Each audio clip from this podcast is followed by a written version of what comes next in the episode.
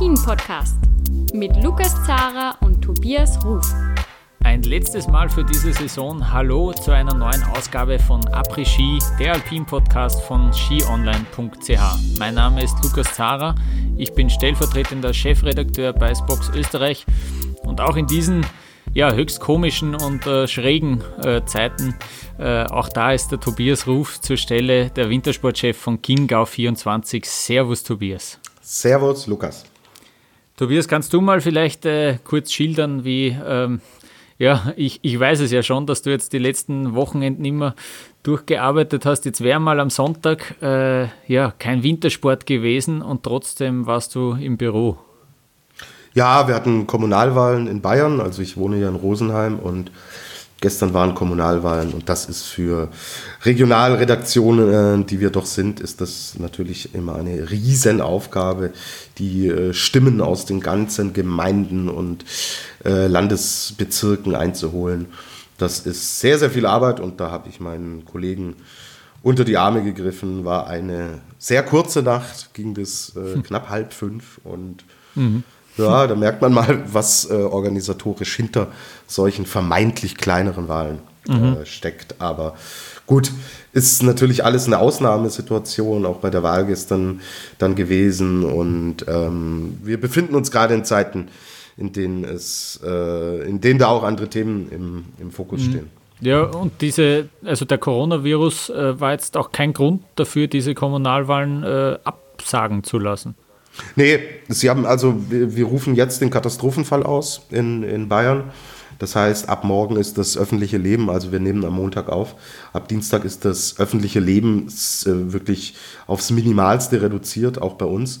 Und ja, ich kann mir schon vorstellen, dass das auch wirklich, äh, dass man gesagt hat, man macht die Kommunalwahlen noch und danach ähm, greift man dann richtig durch. Und ja, pff, gut, will, möchte ich nicht bewerten. Mhm. Ist jetzt so, die Wahlbeteiligung mhm. war dennoch äh, wirklich relativ stabil in den, in den äh, Gemeinden, die ich bearbeitet habe. Hat mich doch überrascht, hätte ich anders erwartet. Aber klar, einige Wahlhelfer sind natürlich kurzfristig äh, abgesprungen, die sich da dann auch eher distanzieren wollten, weil die natürlich mit unglaublich vielen Menschen in Kontakt kommen bei so einer Wahl. Und das hat das ganze Prozedere natürlich nicht vereinfacht. Und ja, Gut, die Wahlen sind jetzt durch. Bei uns äh, wird sich das öffentliche Leben jetzt drastisch ändern.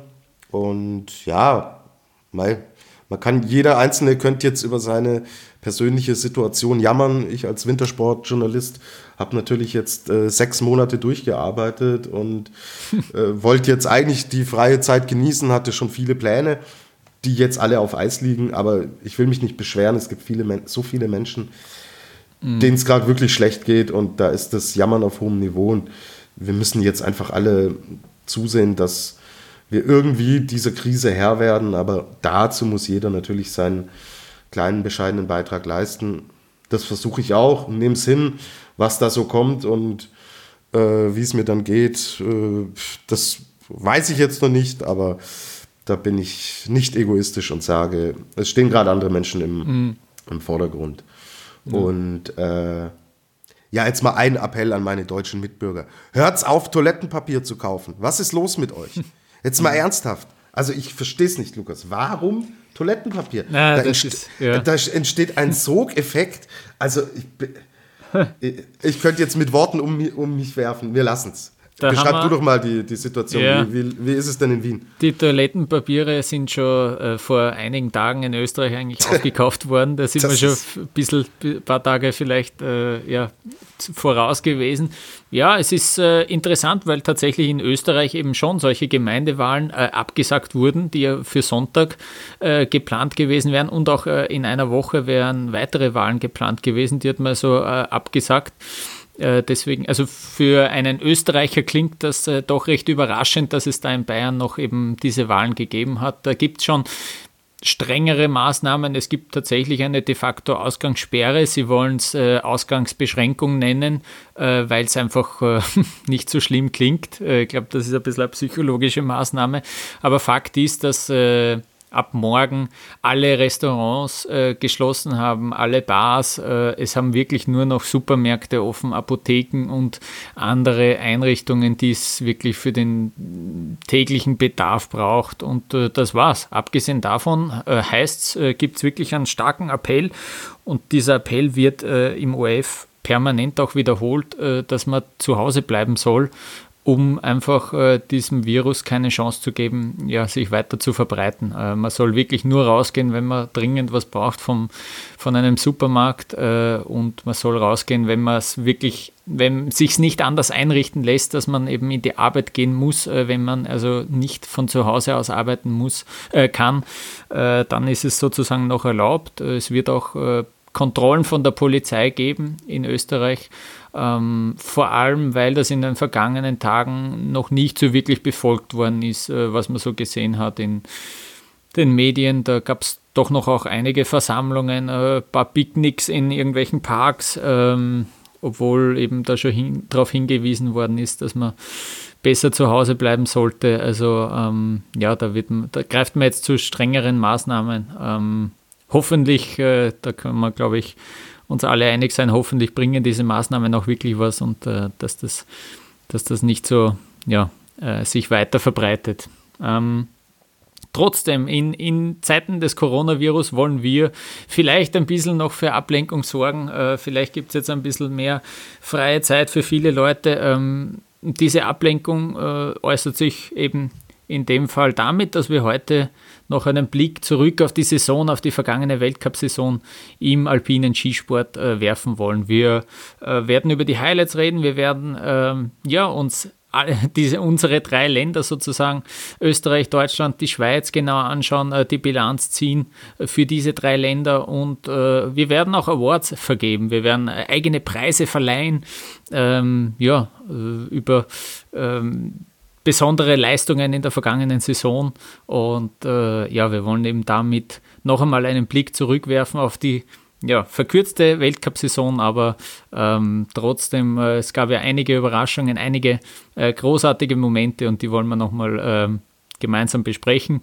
Ich würde sagen, machen wir eine kurze Pause und dann äh, starten wir in den Saisonrückblick äh, der Saison 2019-2020.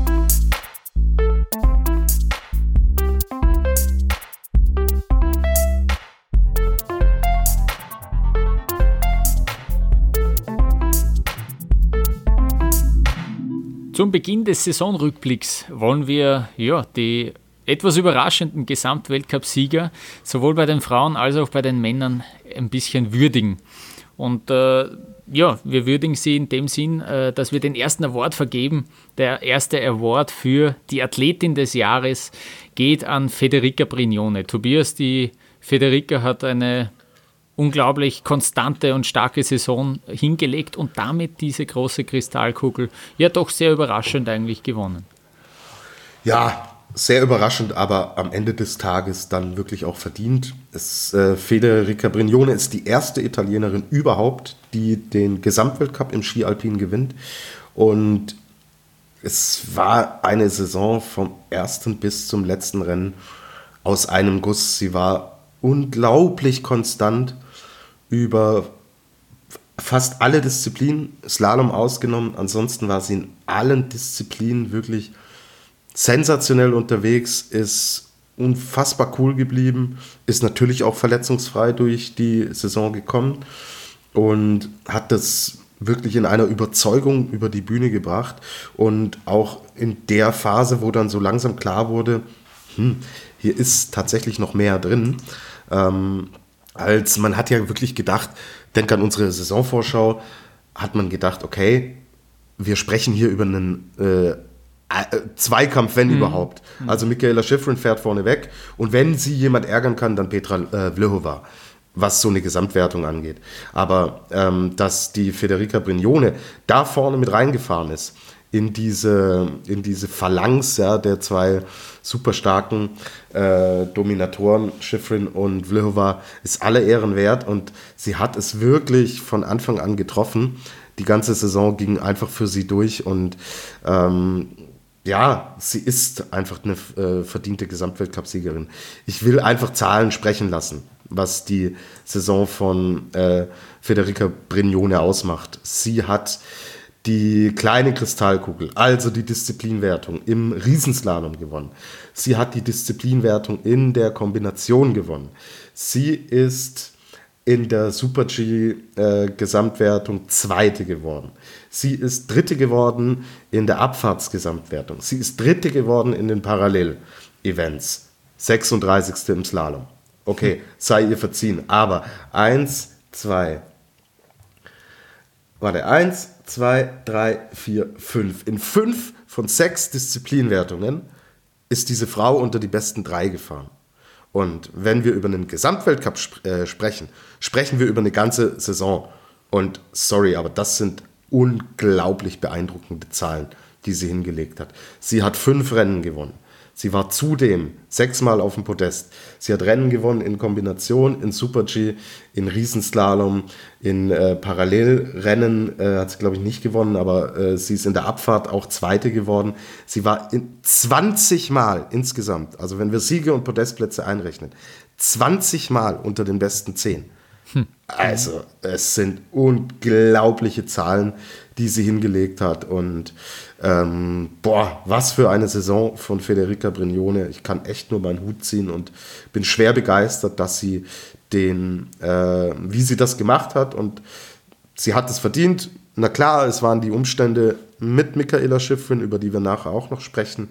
Natürlich so, dass unter normalen Bedingungen, ich denke, da sind wir uns alle einig, sie den Gesamtweltcup nicht gewonnen hätte, aber sie wäre dann Zweite gew äh, geworden und das mit einer unglaublichen Bilanz, die ähm, wirklich Seltenheitswert hat und dass sie eben von jemandem geliefert wurde, den man ganz oben im Regal dann nicht auf der Rechnung hatte. Und das so vielseitig. Äh, bravo. Grande Fede. Grande Fede. Ähm, hör mal kurz, was sie denn selbst äh, zu ihrem Sieg im Gesamtweltcup sagt. Man merkt, sie ist noch immer ein bisschen außer Atem, weil sie doch ein intensives Programm gefahren hat. Aber wir haben ein Statement von Federica Brignone zum Sieg im Gesamtweltcup. Winning the overall is, is my, was my biggest dream and it's something really amazing. I can't believe it still.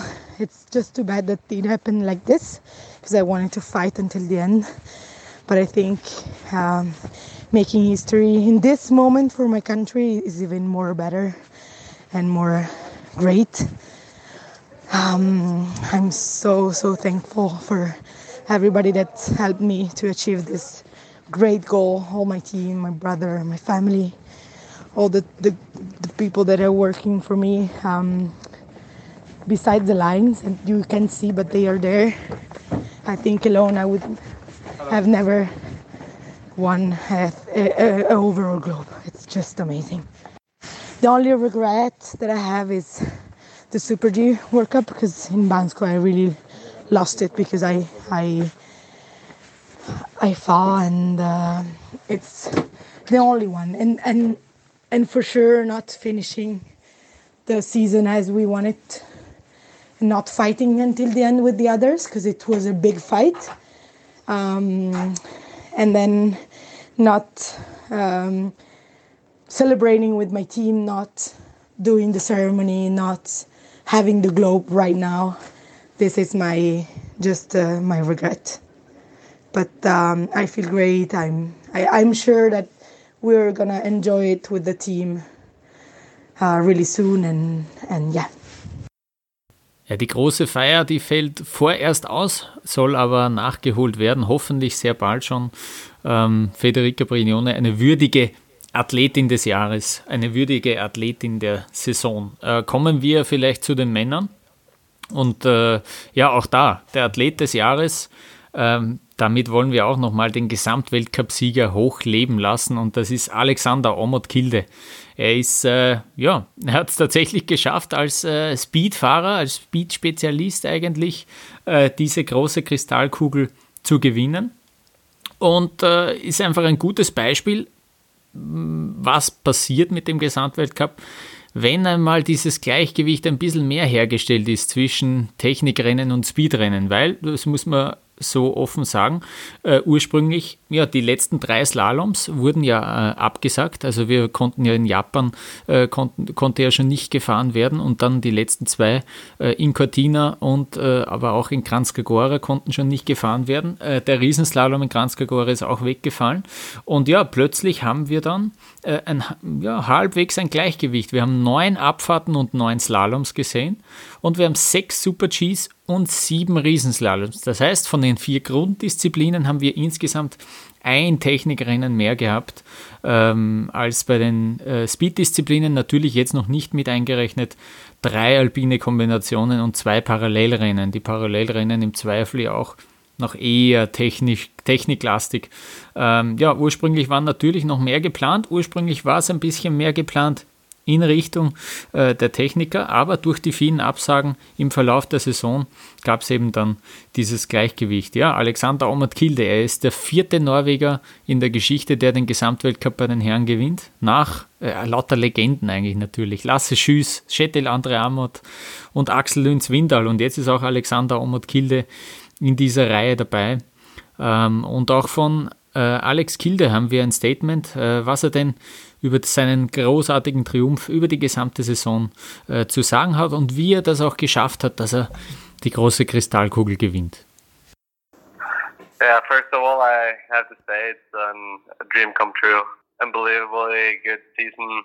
Uh, unfortunately, we didn't get to race in in Canchagora and, and also Cortina, uh, which would really be the the perfect ending of a, of a great season. but in the end, uh, we have to take care of uh, the health situation in the world, and uh, we have to make sure that uh, we uh, together as people can can make a change uh, and try to try to avoid uh, too too much of a spreading of this uh, coronavirus. And uh, the decision you guys made, I think that's that's good for us, but also good for the rest of the world. Uh, uh, but back to the point, uh, uh, for me, it's kind of amazing since I started the season, and I've kept the wheel going and, and delivered good results throughout, and had have had a lot of fun skiing this year, and, and also competing against all the good athletes. Uh, been a great fight with Alex Pinteroa and Henrik Gustafsson, and yeah, it's just been a lot of fun uh, this year, and uh, enjoyed every every race and every moment of it. You know, it's it's a lot of pieces put together. The biggest reason is uh, hard work in a longer period of time, uh, together with a strong team and the support I've got from from my family, and friends, uh, and also the fans out there, uh, always cheering, uh, and also equipment. I have to say it's been amazing the support that Atomic has given me, and uh, it's been a dream situation coming back to them and then being able to, to deliver results uh, not only for me but also for them, and and uh, I just feel honored to to get the chance to have have such a good season first year on the new or new but old brand, uh, and I'm uh, I'm looking forward for the for the upcoming years as well. Uh, it's going to be amazing to continue this uh, this road. Alexander Omot-Kilde, der Sieger im Gesamtweltcup der Saison 2019-2020. Und äh, ja, ich hätte es gern gesehen, was passiert gewesen, was passiert wäre, wenn Dominik Paris da nicht ausgefallen wäre. Wir erinnern uns, ähm, ja, Ende, Ende Dezember, da hat er zweimal in Bormio triumphiert und dort äh, führte Dominik Paris dann im Gesamtweltcup und dann kam eben dieser Kreuzbandriss dazwischen. Ähm, Wäre vielleicht noch spannend gewesen, aber wenn man, wenn man blickt auf die, auf die Wertung im Gesamtweltcup am Schluss, wir haben ja mit Pointuro auf Platz 2, mit Christophersen auf Platz 3, zwei Techniker, aber der Rest eigentlich bis zu den Top 10. Auf Platz 10 liegt Loic Meyer, aber sonst haben wir eigentlich auch sehr viele Speedfahrer. Wir haben Matthias Meyer auf Platz 4, Vincent Griechmeier auf Platz 5, dann Bert Voits, Mauro Kavietzel, Schettil Jansrud und Thomas Dresen, alle in den Top 10 des Gesamtweltcups. Also in der Breite, da dominieren eigentlich die Speedfahrer. Ähm, vielleicht auch, weil es eben in den Technikdisziplinen doch mehr Überraschungen gibt, da die Abstände auch noch ähm, ja, knapper sind und äh, dadurch das äh, Rennen an der Spitze auch ein engeres ist. Aber ähm, wir haben es tatsächlich wieder mal gesehen, dass ein Speedfahrer äh, den Gesamtweltcup gewinnt. mir gefällt sehr gut. Ähm, Alexander Omot-Kilde, unser Athlet des Jahres. Ich würde vorschlagen, wir machen wieder eine kurze Pause und danach schauen wir uns an, wie ja, das, das Schweizer Ski-Team äh, bilanzieren kann äh, und dann küren wir auch äh, das Comeback des Jahres.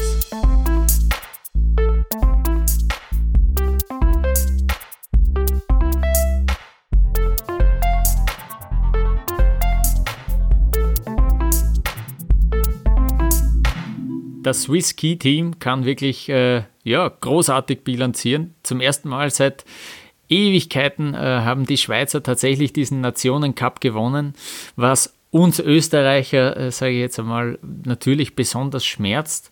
Aber die ähm, Schweizer haben wirklich, ja, vor allem im Speed-Bereich extrem abgeräumt, aber auch in den Technikrennen äh, Weltcupsiege gefeiert. Ich kümmere mich zuerst einmal um die Männer. Der Tobias übernimmt dann die Damen, aber ich würde kurz bilanzieren gerne. Ähm, ja, das Männerteam von, von Swiss Ski. Ähm, am Ende stehen zwei Weltcup-Kugeln da, äh, beide in den Speed-Disziplinen. Sechs Saisonsiege haben die Schweizer Herren eingefahren. Und äh, ja, einer dieser Kugeln äh, hat Mauro Kavietzel geholt. Ähm, und zwar hat er die im Super-G geholt. Und da hat er einfach mit unglaublicher Konstanz äh, gepunktet. Er hat ja kein Weltcuprennen gewonnen, äh, noch keines in seiner gesamten Karriere, hat aber jetzt eben zum ersten Mal eine Kugel gewonnen. Er war, sechs Super-Gs hat es gegeben in dieser Saison und er war in allen sechs Saisonrennen in den Top 5. Äh, am Ende hat, hat er drei Punkte Vorsprung gehabt auf Vincent Kriechmeier. Denkbar knappe Entscheidung. Es war natürlich auch ein bisschen ein fehlender Höhepunkt. Der letzte Super-G, der theoretisch noch gefahren hätte werden können in Quidfjell, musste ja abgesagt werden wegen, wegen des Wetters. Aber ähm, ja, Mauro Kavietzel hat sich das auf jeden Fall auch sehr verdient, weil er eben der konstanteste war. Ähm, ich würde ihm eine Note geben von 1 minus, eben dieses kleine Minus, weil es weil es keinen äh, Saisonsieg gegeben hat, weil er eben noch immer wartet auf seinen ersten Weltcupsieg, aber eine ja, grandiose Saison von Mauro Kavietzel äh, aus meiner Sicht. Ähm, dann kommen wir zum zweiten äh, Kugelgewinner, das ist Bert Feutz. Äh, ich habe ihn ja schon zum Fürst Feutz von Wengen äh, gekürt in dieser Saison, als er da in der Heimat gewonnen hat. Ähm, zum dritten Mal in Folge hat er jetzt die Abfahrtskugel gewonnen. Ich habe mir angeschaut, schon 35 Podestplätze in seiner Karriere in der Abfahrt alleine äh, eingefahren. Also das ist wirklich ein, eine absolute Legende des Abfahrtsports. Ich glaube, da können wir uns einig sein. Ähm, und ja, ich glaube, er hat trotzdem noch nicht genug. Er ist 33 Jahre alt. Äh, da, da, sind sicher noch ein paar gute, starke Jahre äh, drinnen in seiner Karriere. Ähm, ja, Bert Feutz, also auch ähm, sehr beeindruckende Saison und hat eben auch dazu beigetragen äh, zu einem sehr erfolgreichen Schweizer Skiwinter. Ähm, kommen wir vielleicht, werden wir ein bisschen technisch, äh, technischer ähm, und äh, da streicht natürlich, äh, sticht natürlich dann Daniel Jühl äh, hervor, nicht nur ähm, mit seinen Siegen im Slalom, einerseits hat er sich ja jetzt sogar zum erfolgreichsten Slalomfahrer in der Schweizer Skigeschichte äh, gekürt. Er hat vier Siege jetzt in seiner Karriere gewonnen im Slalom. Natürlich war das absolute Highlight sein Sieg im Adelboden. Äh, diese Fahrt, diese ganzen Emotionen, äh, die Fans, die Stimmung dort im Zielbereich. Das war ein, ein großes Highlight dieser Saison. Hat davor schon seine, seine Künste unter Beweis gestellt äh, in Madonna, wo er das zweite Mal gewonnen hat und danach aber noch in Kitzbühel auch gewonnen, einen wahren, wahren Slalom-Klassiker. Ähm, und da hat er sich auch wirklich an der absoluten Slalom-Weltspitze etabliert und festgesetzt. Ja. Ähm, und ich will nur noch einmal erwähnen, der Daniel Jühl ist derjenige, der in unserem Intro vorkommt. Und äh, ich, will, ich will ja nichts. Äh, ja, irgendwie herbeireden, äh, aber es fällt schon auf. Wir starten diesen Podcast, nehmen Jül äh, in, in unser Intro auf und dann wird er plötzlich der erfolgreichste Slalom-Skifahrer äh, der Schweiz. Also, falls ihr irgendwelche Wünsche habt, wir könnten ja gern ähm, auch dieses Intro mal ändern für die nächste Saison. Vielleicht, äh, ja, Vielleicht nehmen wir den Marco Schwarz einmal äh, ins Intro auf und schauen, ob das auch in der zweiten Saison ähm, ja, genauso funktioniert. Das ist mir du, schon aufgefallen. Ja. Du, Lukas, wenn der Schröcksnadel das hört, der, setzt, der hat ja jetzt auch Home, Homeoffice, der setzt sich an seinen Laptop und schneidet uns ein neues Intro zusammen. Ja, hoffentlich. Da kannst du ja. da kannst du drauf fast machen. genau, genau, das wäre eine Idee. Ja. Gut, und dann äh, will ich natürlich auch noch Marco Odermatt erwähnen, weil der hat für den ersten Saisonsieg für Swiss Ski gesorgt, wie er da in Beaver Creek sensationell äh, und ausgerechnet im Super G gewonnen hat, äh, mit dieser verrückten Fahrt, äh, wo er ja eigentlich einen Riesenfehler dabei gehabt hat, äh, hat man gemeint, aber äh, der hat sich da wirklich durchgesetzt und äh, hat dann ja auch später in der Saison einen Podestplatz im Riesenslalom eingefahren hat natürlich auch Pech gehabt. Er war mitten in der Saison verletzt, hatte diese Knieverletzung in Alta Badia, aber trotzdem äh, wirklich eine gute Saison. Ich habe ihn ja noch viel stärker eingeschätzt über die gesamte Saison. Ich habe ihm ja einen noch größeren Schritt zugetraut. Ich glaube aber trotzdem, dass er sehr positiv bilanzieren wird. Äh, wo er sich vielleicht noch verbessern muss, ist auch in der Abfahrt. Da war das beste Resultat in dieser Saison war ein 17. Platz. Man muss auch dazu sagen, da hat er einfach auch schlechte Startnummern gehabt, da hat er hohe Startnummern gehabt. Ähm, und die Konstanz ist natürlich auch noch, ja, die fehlt noch ein bisschen. Aber was, wo er mir sehr gut gefallen hat, eben vor allem zu, zu Saisonende, äh, vor allem in diesen zweiten Durchgängen im Riesenslalom, da hat er es einfach immer gut verstanden, auf einer schlechten Piste noch eine gute Zeit hinzulegen. Und ich glaube, das ist einer der Stärken. Ich glaube, das werden wir auch in den nächsten Jahren noch äh, öfter sehen von Marco Odermatt. Ähm, er ist erst 22 Jahre alt und ich bin davon überzeugt, dass er eines Tages den Gesamtweltcup gewinnen kann, weil der einfach das Potenzial dazu hat. Das hat er schon mehrmals jetzt bewiesen und in dieser Saison auch wirklich äh, schon einmal mit seinem ersten Weltcupsieg ähm, unter Beweis gestellt. Ja, und dann noch das, so sogenannte Hon Honorable Mentions. Ich will natürlich äh, das Slalom-Team erwähnen. Das ist wirklich das stärkste Herren-Slalom-Team der Welt. Äh, da gibt es ja auch noch einen Ramon Sennhäusern, einen Loic Meillard, der ja in, der, in diese Parallel-Weltcup-Kugel gewonnen hat, kurioserweise. Nicht, dass das untergeht. Äh, mit Reto Schmiediger, Marc Rochard, Tanguy Neff, das ist wirklich das haben wir auch schon mehrmals erwähnt in der Saison, das stärkste Team der Welt. Äh, diese Neuaufstellung, die es da bei Swiss Ski im Technikbereich gegeben hat vor ja, rund sieben Jahren, äh, die, die wirkt voll, die trägt jetzt die Früchte und äh, das sieht man jetzt und der Erfolg stellt sich ein. Also vor allem auch in der Breite haben die mehrere ja, Siegfahrer eigentlich im Slalom, das ist wirklich beeindruckend. Ähm, das ist so die Bilanz des, des Herrenteams äh, aus, aus Sicht der Schweizer. Und jetzt, äh, Tobias, würde ich äh, an dich übergeben. Du kümmerst dich um die Frauen der Schweizer. Ja, und da fange ich mit Königin Corinne Sutter an, mhm. die ähm, eine unglaubliche Saison gefahren ist, die sich die Disziplinwertung gesichert hat im Super G und in der Abfahrt. Also sie hat da das, das Doppel gemacht und ja, es war eine unglaubliche äh, Saison, die sie gefahren ist mit zwei Siegen, die sie geholt hat, mit fünf äh, weiteren Podestplätzen, die dazugekommen sind. Also äh, die gute Frau ist, äh, ist 25 Jahre alt. Wir äh, haben hier einen absoluten Durchbruch erlebt ähm, in, in dieser Saison. Also das ist, ist schon wirklich ähm, beeindruckend, was sie, was sie da hingelegt hat. Und ja, man darf ja, man darf ja nicht vergessen, dass äh, sie jetzt noch nicht zu den Arrivierten gehört. Man kennt sie natürlich mhm. und man hat sie oft fahren sehen, aber so der richtige Durchbruch war bei der WM 2019 in Ore. Und eine Saison später stehen wir da und Corinne Sutter hat eben diese zwei äh, Disziplinwertungen gewonnen. Sie hat äh, dem ganzen Speed-Zirkus sowas von ihren Stempel aufgedrückt. Sie ist Vierte geworden in der Gesamtwertung.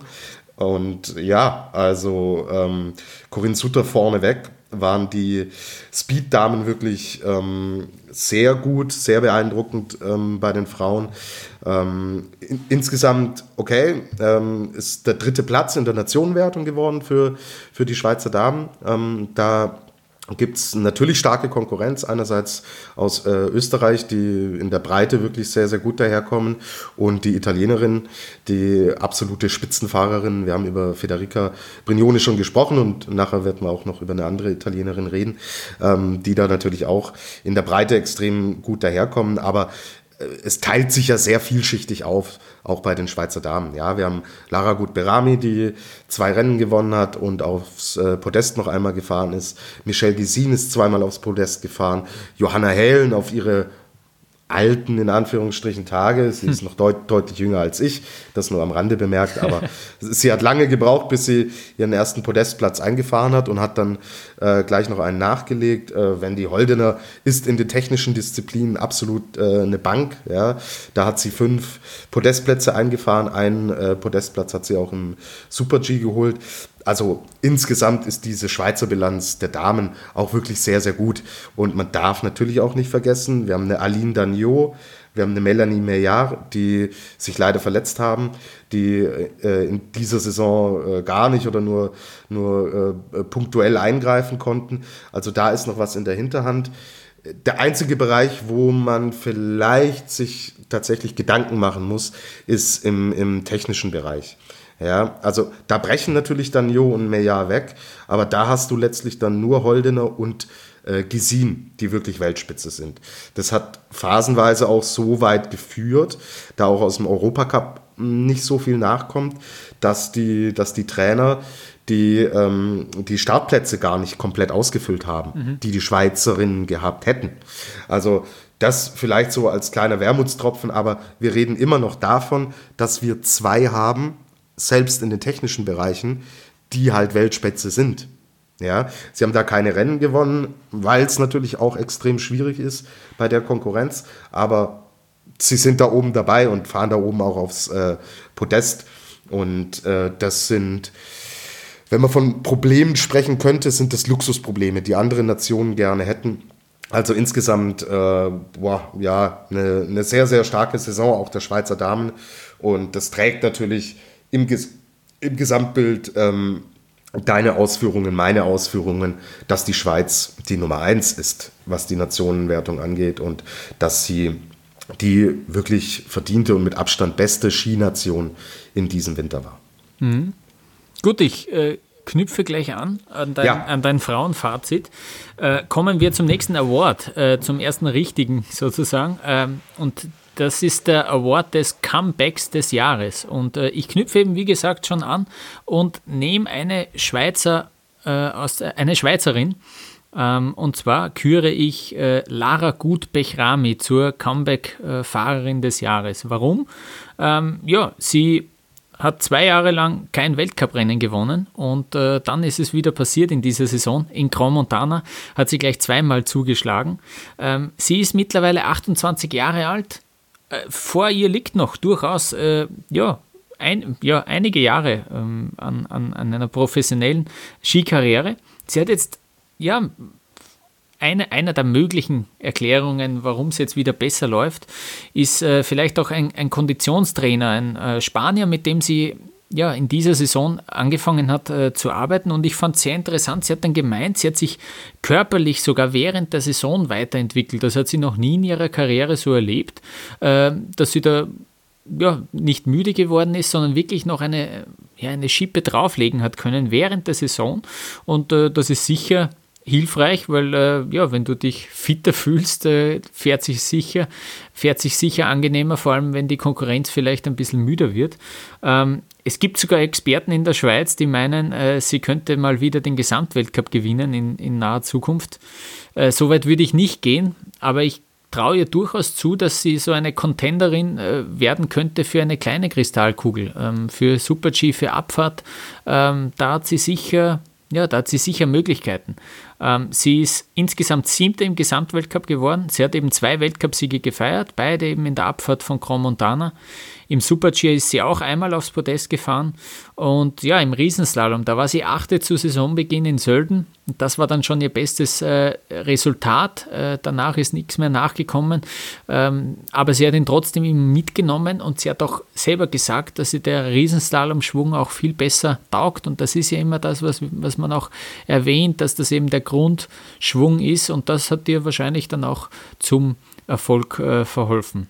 Deshalb Comeback des Jahres aus meiner Sicht Lara Gutbech-Rami. Tobias, hast du Einwände, hast du eine andere Idee fürs Comeback des Jahres? Äh, ich ich habe da ja schon eine leise Vorahnung. Oh, es kann nur einen geben. Oh, oh, das ist der Thomas Dresen. Also Lukas, ich bin völlig einverstanden, was äh, dein Comeback des Jahres bei den Damen angeht. Aber ich habe es schon äh, gesanglich eingeläutet. Ja, es ist ja Wahnsinn. Also jetzt, ich habe ein Strahlen auf dem Gesicht, wenn ich über äh, Thomas Dresen und äh, die Saison 2019-20 sprechen darf. Was für ein Comeback. Ich habe ihn im Oktober noch getroffen. Da haben wir auch so geredet, was seine Saisonziele sind, ähm, wie er sich fühlt. Und ja, er hat erzählt, so, so so 100% fühlt er sich noch nicht fit und das Knie ist ja noch nicht so, das Gefühl ist noch nicht so da wie es, wie sein sollte. Auch die Schulter, mm, ja, war da ein bisschen zögerlich und hat gesagt, er freut sich einfach nur nach, ähm, kurzer Rückblick, nach diesem Horrorsturz 2018 äh, in, in Beaver Creek, wo er sich äh, das Knie fast komplett zerstört hat, wo die Schulter wirklich kaputt war ähm, und er die Saison natürlich beenden musste. Und dann stand so ein bisschen ja, im Raum, was, was seine Ziele sind. Und er hat gesagt, ja, er will wieder Spaß am Skifahren haben, er will das Gefühl wiederfinden und will schauen, dass er so an, an seinem Leistungsvermögen wieder sich so langsam herantastet. Und dann steht dieser irre Typ, ja, steht genau ein Jahr, auf den Tag genau, ein Jahr nach diesem Sturz in Beaver Creek, steht er in Lake Louise oben am Start und gewinnt dieses Rennen. Es ist ja völlig, völliger Irrsinn, was er da gemacht hat. Also ähm, ich hätte alles erwartet, aber nicht, dass er in seinem Comeback-Rennen gleich den Sieg einfährt. Und das war der Auftakt zu einer Saison, ja, die sich, die sich einfach wie, wie, ein, wie ein Gedicht liest. Er hat als erster deutscher Abfahrer überhaupt zwei Abfahrten in Folge gewonnen. Eine davon war in Garmisch erster deutscher Heimsieg in Garmisch-Partenkirchen seit 1992 Markus Wasmeier. Hm. Nächste Abfahrt, also da, wo er dann im Endeffekt ähm, diese zweite Abfahrt in Folge gewinnt, ist in Saalbach-Hinterklemm. Dort, wo alles angefangen hat, wo er als 21-Jähriger 2015 sein allererstes Weltcuprennen gefahren ist. Diese Fahrt war der Wahnsinn. Er ist da oben eigentlich fast ausgeschieden, hat er selber gesagt. Er hat da Schläge erwischt und hat ähm, da ähm, sich eigentlich nur noch darauf konzentriert, nicht zu heftig zu stürzen. Er ist fest davon ausgegangen, es wird sich gleich ein Ski lösen und er muss das irgendwie abfangen. Mhm. Es hat sich kein Ski gelöst. Er war natürlich trotzdem äh, weit draußen in einem, in einem weichen Schnee und ist dann volle Attacke gefahren. Ab der Mittelstation Vollgas gegeben und hat dieses Rennen noch gewonnen. Und er stand unten im Ziel und hat nur den Kopf geschüttelt und hat gesagt, wie ist denn sowas möglich? Wie, wie kann sowas sein? Und all das zeigt, ähm, was, was, was in ihm steckt, dass er diese Verletzung nicht nur körperlich, sondern auch mental so unglaublich gut weggesteckt hat. Und ja, er ist der beste deutsche Abfahrer aller Zeiten. Also er hat in dieser Saison seine eigene Legendengeschichte geschrieben. Und der Mann ist 26 Jahre alt. Er hat zwei Podestplätze noch im Super-G hinterhergejagt. Es ist eine Frage der Zeit, bis er auch da äh, sich, sich den Weltcupsieg holt. Er ist Zweiter geworden in der Abfahrtswertung. Du hast es angesprochen. Er ist auch in den Top Ten in der Gesamtwertung auf dem neunten mhm. Platz. Verrückte Saison. Und das nach dieser Verletzung, wo wirklich, ähm, wir reden hier von einem Abfahrer, ja, was da für Kräfte auf einem Körper draufdrücken, ist brutal und also ich kann da echt nur, bin, bin schwer begeistert wie, wie Thomas das, das gemacht hat. Und das Knie war ja auch die ganze Saison über nicht, äh, war ja nicht vollständig okay. Er hat ja auch Rennen, äh, ein Rennen zum Beispiel in Gröden ausgelassen und ähm, dann jetzt hat es ihn dann natürlich auch noch erwischt, wie er, wie es ihn auf die Schulter gelegt hat ähm, in, in den letzten Rennen. Okay, aber das ist, also ich bin wirklich fasziniert davon, wie, wie er hm. das hingekriegt hat und ähm, der Award, äh, als ich die Comebacks und also als ich unsere ganzen Awards aufgeschrieben habe, äh, über einen musste ich mir, über eins musste ich mir keine Gedanken machen. Hast du denn Einwände, mein lieber Lukas, außer dass ich dich mit meinem Gesang penetriert habe die ganze Saison? Wer erst jetzt zuhört, immer wenn ein Deutscher oder eine Deutsche gewinnt, äh, dann äh, singe ich. Und ja, Thomas hat den Award gewonnen, deswegen singe ich jetzt auch. Ja. Kann man fast froh sein, dass äh, die Saison doch schon vorbei ist, ja. Ähm, na, äh, du hast natürlich recht. Ähm, ich schaue nur schon voraus. Wir machen jetzt wieder eine kurze Pause und dann äh, kommen wir zur, ja, zum Fazit des ÖSV, der ÖSV-Saison. Und ich ja, ich, ich hoffe, ich komme auch so ins Schwärmen wie du gerade beim Thomas Dresden über die Saison vom ÖSV.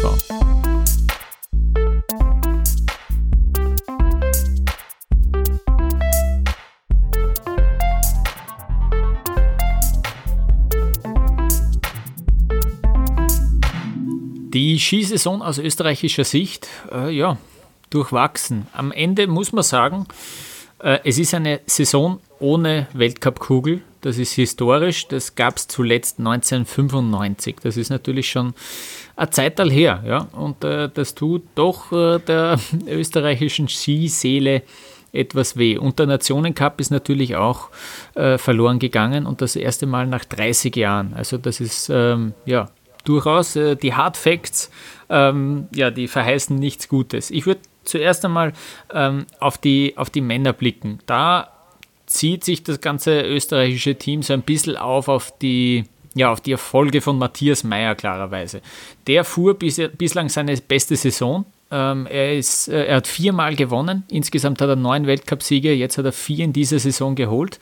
Interessanterweise jeweils mit der Startnummer 13, äh, aber in der Kombination von Wengen hat er mit der Startnummer 31 gewonnen. Ähm, also diese Zahl dürfte es ihm angetan haben. Mal schauen. Er hat auch dann selber darauf reagiert, noch im, im UF äh, gab es jetzt an dem Wochenende nochmal ähm, ja, einen, einen Rückblick, äh, da hat er das auch erwähnt, dass das äh, schon so ein bisschen ähm, nicht seine Glückszahl ist, weniger wegen, wegen, äh, ja, wegen Aberglauben, sondern einfach mehr weil es auch taktisch äh, eine gute Nummer ist aus seiner Sicht. Äh, es gibt ein bisschen ja, ein paar Fahrer vor, vor ihm, die nach der TV-Break kommen und er kann sich aber trotzdem in Ruhe noch ein paar Fahrten anschauen. Deswegen gefällt ihm diese Nummer ganz äh, besonders. Ja, in der, in der Abfahrts- und in der Kombinationswertung wurde er jeweils Dritter, im Super-G Vierter. Also grundsätzlich eine gute, solide ja, Saison über drei Disziplinen hinweg. Wir haben ihn ja auch immer wieder im Riesenslalom gesehen. Da hat er wirklich gute Ergebnisse eingefahren. Äh, haben,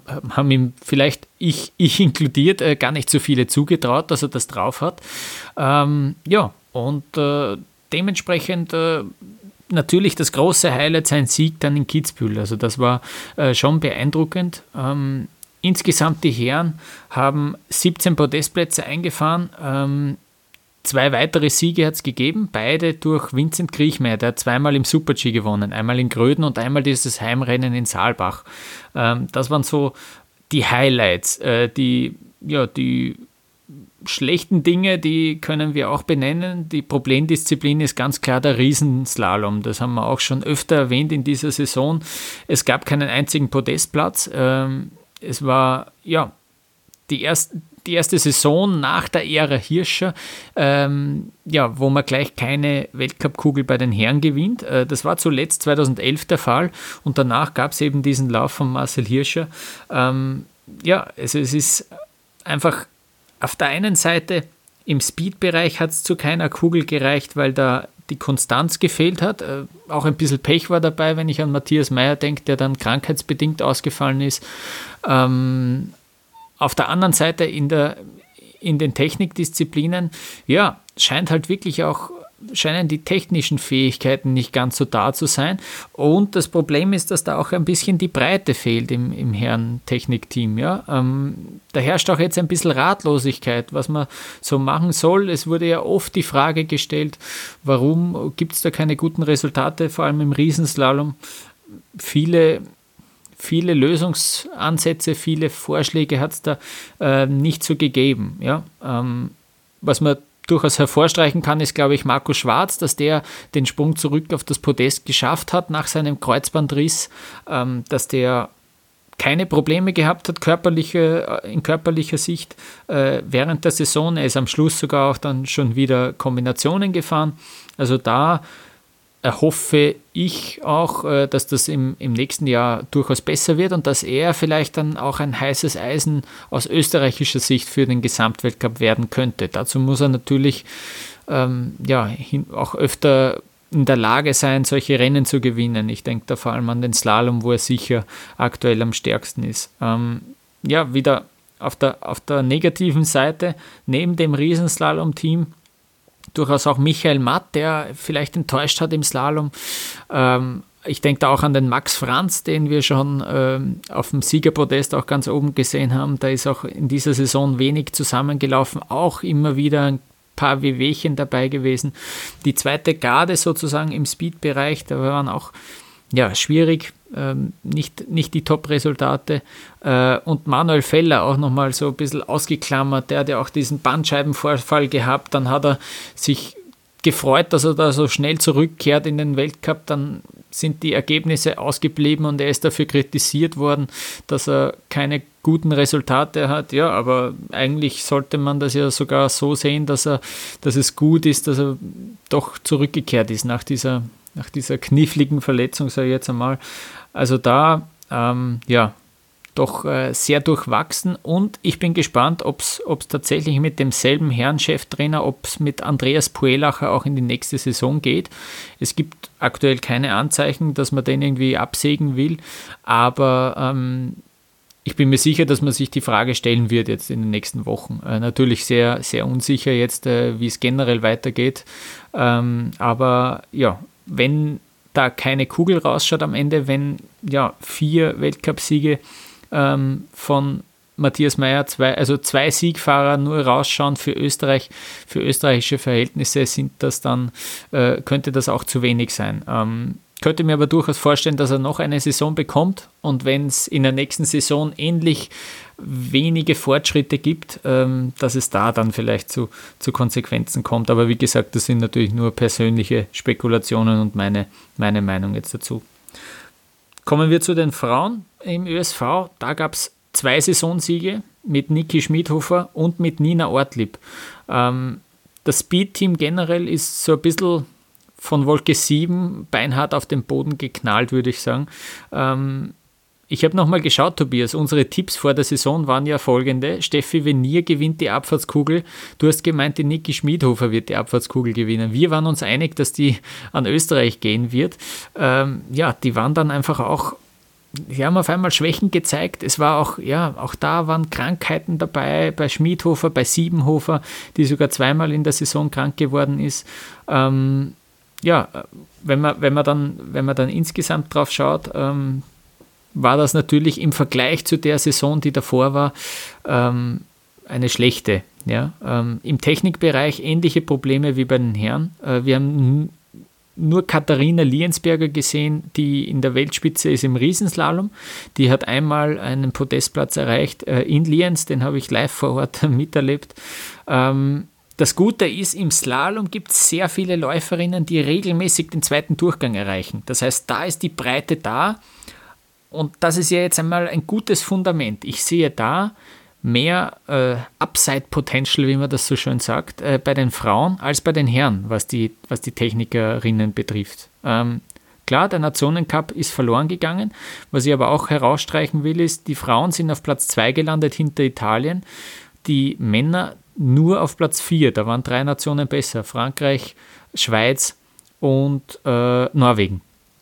Ähm, ja, und Gut, dann vielleicht noch zwei Namen, die, die jetzt auch ähm, untergegangen sind bei den Frauen ein bisschen. Anna Veit hat Probleme gehabt, sich in der Weltspitze wieder äh, zu etablieren. Eva Maria Brehm auch. Da hat man sich auch vielleicht mehr erwartet, ohne jetzt großartig darauf hinhauen zu wollen. Die sind selber sicher nicht zufrieden mit, diesen, mit, ihren, mit ihren Leistungen. Ähm, wie gesagt, da hat man vielleicht noch ein bisschen mehr erwartet. Was gut war, ähm, ganz klar sicher Kathi Truppe, ähm, zweimal aufs Podest gefahren, Franziska Kritsch, die da wirklich, ähm, die man jetzt immer besser kennt, sozusagen auch als TV-Zuschauer. Und die steht auch ein bisschen so symbolisch für die aufstrebenden jungen Läuferinnen. Und dann noch, ich habe es ja letztes, äh, letztes Wochenende schon äh, erwähnt, letzte Woche schon erwähnt, bei der Juniorinnen-WM äh, haben wir mit Magdalena Egger eine ÖSV-Läuferin, die gleich dreimal Gold gewonnen hat, bevor dann auch diese Juniorinnen-WM abgebrochen wurde. Also grundsätzlich glaube ich, sehe ich da einfach eine bessere Zukunft äh, bei den Frauen. Da gab es ja auch den neuen Cheftrainer Christian Mitter jetzt, das war seine erste Saison. Ähm, er kennt jetzt die ganzen Abläufe. Ähm, wie gesagt, ich sehe da mehr Potenzial äh, und sehe da die Zukunft bei den ÖSV-Herren etwas düsterer. Ähm, das soll jetzt so äh, das große Ganze, das, das Fazit äh, aus Sicht des ÖSV gewesen sein. Ähm, und ich würde vorschlagen, wir kommen gleich zum nächsten Award, den wir vergeben wollen. Äh, und das ist der Award der Aufsteigerin des Jahres. Und da knüpfe ich eben gleich an, äh, an die ÖSV Frauen und wähle Nina Ortlieb, die ja zum Saisonfinish dann ihren ersten Weltcupsieg gefeiert hat. Ähm, sie ist 23 Jahre alt, deswegen finde ich das gerade noch okay auch für, für so einen Award Aufsteigerin des Jahres, obwohl sie sogar schon 2014 äh, zum ersten Mal im Weltcup gestartet war, habe ich nachgeschaut. Also das ist echt auch schon sechs Jahre her. Sie ist dann am Ende die beste Österreicherin im Gesamtweltcup. Ähm, das ist auf jeden Fall das Überraschendste. Ich meine, über die Platzierung, dass sie Zwölfte geworden ist und damit die beste Österreicherin ist, das ist natürlich ein bisschen bitter. Aber ähm, sie hat die meisten Punkte gesammelt. Ja.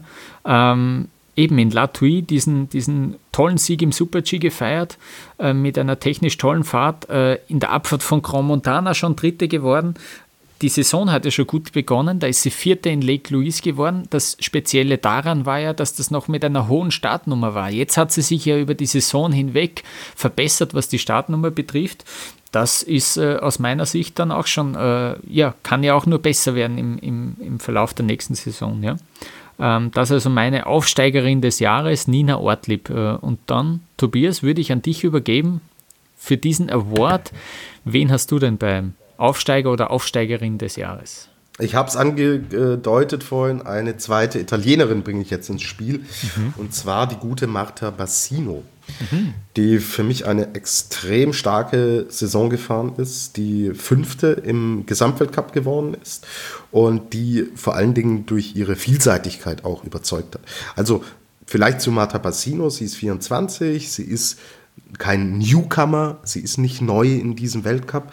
Sie hat ähm, davor schon vor dieser Saison fünf Podestplätze schon eingefahren ähm, davon viermal im Riesenslalom, einmal in der alpinen Kombination. Aber sie hat in dieser Saison einen riesigen Schritt nach vorne gemacht, weil sie, also ich spreche jetzt, habe gesagt, fünf Podestplätze vor der Saison insgesamt, diese Saison fünf Podestplätze und den ersten Weltcupsieg geholt.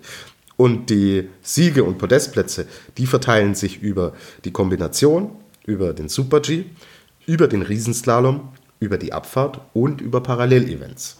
So, Lukas, was sagt uns denn das, wenn jemand 24 Jahre ist, so vielseitig ist, in einem extrem starken Team fährt, mit ähm, einer Teamleaderin, die da Federica Brignone heißt, von der man natürlich sehr viel lernen kann. Es ist ein sehr harmonisches Team auch. Wenn ich so vielseitig, so jung, so talentiert bin, in dem Alter, dann wächst da jemand heran, den wir, also vielleicht wird Federica Brignone nicht die einzige Italienerin bleiben, mhm. die den Gesamtweltcup da irgendwann holt, weil mhm. das ist eine sehr überzeugende Gesamtperformance gewesen, die Marta Bassino in dieser Saison abgeliefert hat. Die Zahlen sprechen ganz klar für sie. Das Alter spricht für sie, weil wir hier natürlich auch von Disziplinen wie Abfahrt und Super-G sprechen wo du normalerweise ein bisschen Zeit brauchst, bis du da ganz oben mit reinfährst. Und ja, sie ist jetzt ein, sie ist ein, äh, eine Generation, ein Jahrgang mit, mit Schifrin und Vlhova und mhm. die beiden werden da richtig, richtig starke Konkurrenz bekommen. Und ja, deswegen geht mein Award Aufsteigerin des Jahres an Marta Bassino. Mhm. Die hat sich auf jeden Fall ja einen Namen gemacht, wirklich in dieser Saison. Ja, absolut. Ähm, kann, ich, kann ich nachvollziehen, deine Wahl. Machen wir wieder eine kurze Pause und dann äh, ja, überlasse ich auch dir ähm, die Bühne. Äh, dann kommen wir zum, zur Bilanz äh, des DSV und küren, ja, küren in dem Fall die Enttäuschung des Jahres.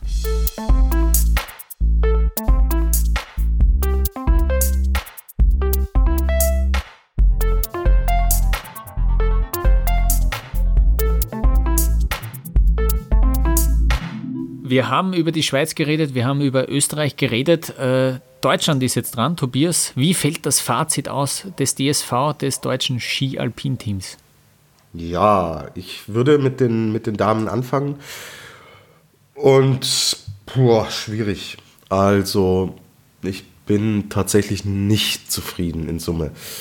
Klar, wir haben wie immer unsere Vorzeigefahrerin Viktoria Rebensburg, die neunte letztendlich im Gesamtweltcup geworden ist. Da war auch noch mehr drin. Sie hat sich ja ähm, in Garmisch-Partenkirchen im Super-G dann so schwer verletzt, dass sie vorzeitig auch die Saison beenden musste. Also sie lag während der Saison immer so um den fünften, sechsten Platz eigentlich und hat das in Summe gut gemacht, also auch was das Thema Speed äh, vor allen Dingen angeht. Sie hat Zwei Saisonsiege hat sie geholt in, in diesem Jahr. Und zwar ist sie ähm, in Garmisch, wir werden über die Fahrt noch sprechen, hat sie ähm, die Abfahrt gewonnen und sie hat ganz äh, zum Anfang der Saison auch in Lake Louise, schon Anfang Dezember, ähm, hat sie den Super G gewonnen. Also sie hat sich extrem ähm, stabilisiert in den Speed-Disziplinen. Und ja, aber das waren auch die einzigen zwei äh, Auftritte auf dem Podest. Also sie ist im Riesenslalom nicht, nicht aufs Podest gefahren. Da war der beste Platz der vierte in, in Courchevel. Und ja, ähm, ich finde, eine Viktoria Rebensburg kann auch mehr als das, was, was in der Saison bei rumgekommen ist. Wir reden hier immer noch von einem hohen Niveau. Sie hat zwei Siege geholt. Aber ja, ähm, gerade im, im Bereich Riesenslalom, das hat ja auch für viele Diskussionen gesorgt, da hat sie so ein bisschen den, den Anschluss nach ganz vorne verpasst. Es ist so, dass die Leistungsdichte im Riesenslalom extrem hoch ist und sie ist natürlich auch nicht mehr die jüngste und dadurch, dass sie Speed und äh, Riesenslalom fährt, muss sie natürlich auch ihr Training so dosieren und so portionieren, dass sie irgendwie allem gerecht wird und eine 24-jährige Schifrin oder Bassino oder, oder Vlhova, die regenerieren halt einfach auch noch schneller, ja, als es eine Victoria Rebensburg tut, wo die drei schon vorne dran steht. Und deswegen ist die Saison von der Viktoria eine, eine, gute, eine ordentliche Saison, aber der ganz große Ausreißer nach oben ist es abseits der, der Siege, die sie eingefahren hat, dann halt auch nicht. Und dahinter wird es dann, wird's dann, wird's dann leider dünn. Also Kira Weidle war ja im letzten Jahr, also hätten wir letztes Jahr die Aufsteigerin des Jahres, hätte es uns als Podcast schon gegeben, dann hätte Kira da eine sehr große Chance gehabt mit ihren zwei Podestplätzen. Ähm, sie ist 24, also sie ist sehr jung, ähm, dass sie das geholt hätte. Aber es hat sich irgendwie wie ein roter Faden durchgezogen. Die, die Kira hat sich im, im Sommer im, im Trainingslager in Südamerika äh, verletzt, musste abreisen, musste das vorzeitig beenden, hatte da wahnsinnigen Trainingsrückstand und da geht es ja nicht nur um, um rein körperliche Dinge, da geht es auch äh, um, um materielle Bereiche, also dass du in Sachen Material natürlich wesentlich weniger testen kannst als, ähm, als die Konkurrenz und dann lief die Saison eigentlich ganz gut an. Ja, sie ist Achte in, in der Abfahrt von Lake Louise geworden. Sie wurde Sechste im, ähm, in der zweiten Abfahrt von, von Lake Louise. Und dann war irgendwie ein Bruch drin.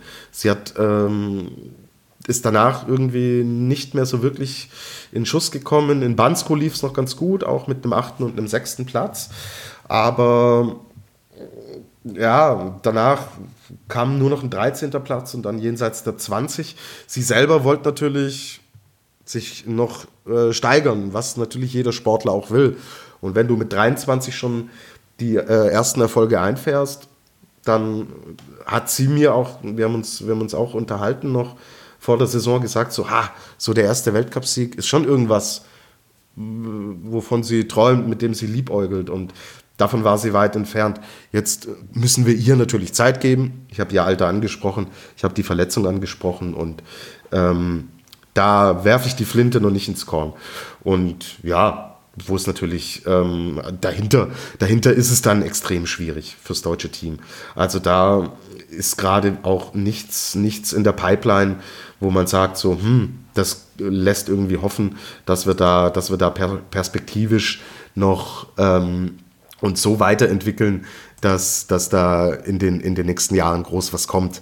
Also die, die Dichte im, im deutschen Team ist insgesamt äh, eine andere natürlich, als es in, in, der Schweiz und in Österreich ist, aber das ist ja jetzt auch nichts Neues, ja, das ist seit jeher einfach so, dass es ähm, auf, auch aufgrund der geo geografischen äh, Lage in Deutschland einfach weniger Skifahrer gibt und weniger äh, Infrastruktur, äh, nicht mal das, aber was, was die ganze ähm, Vereinsstrukturen und sowas angeht, sind wir in Deutschland einfach nicht so gut aufgestellt. Ja, das sollte auch allen klar sein, aber dass wir in den Top 25 im Super G nur die Viktoria Rebensburg stehen haben, dass wir in den Top 25 in der Abfahrt die Vicky und die Kira Weidel stehen haben und danach nichts mehr kommt.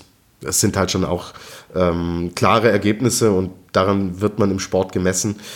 Ja, die, die da nicht dafür sprechen, dass wir uns da auf äh, irgendwelche Leistungsexplosionen große Hoffnungen machen dürfen im nächsten Jahr.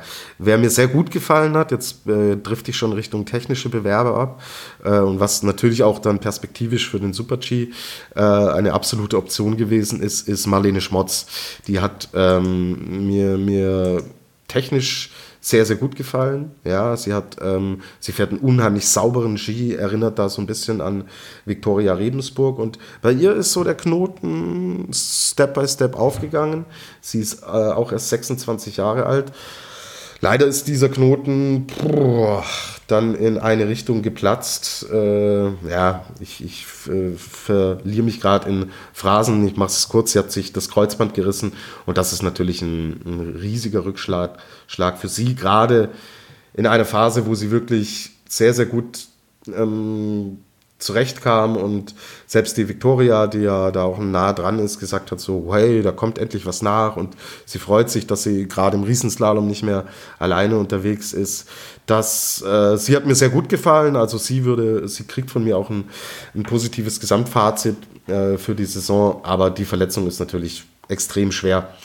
Gut, ähm, machen wir weiter, machen wir weiter vielleicht mit den Damen. Da ähm, saß im im, im Slalom-Bereich, im, im, technischen Bereich sah es am Anfang eigentlich auch ganz gut aus. Ja, ich spreche jetzt vor allen Dingen über Christina Ackermann und über Lena Dürr, ähm, die da wirklich, wirklich gut in die Saison, Saison gekommen sind und wir waren dahinter auch noch mit, mit Athletinnen mit dabei, die, da sind wir, sind mal fünf Damen in die Punkte gefahren. Sowas kennt man äh, aus deutscher Sicht eigentlich nicht weil der Slalom wirklich seit dem Rücktritt von Maria Höfel-Riesch die Disziplin ist, wo es einfach klemmt. Und ja, dann ist eine Christina Ackermann ist in Killington Anfang Dezember ist sie Vierte geworden im Slalom. Die Lena Dürr hat mir eigentlich auch gut gefallen mit, mit dem zehnten Platz in Levi, auch mit dem Riesenslalom-Auftakt in Sölden. Da hat man schon gesehen, ja, was sie kann. Und ja, dann war noch der Weltcup in, in Lienz, Lukas, wo du ja auch vor Ort warst.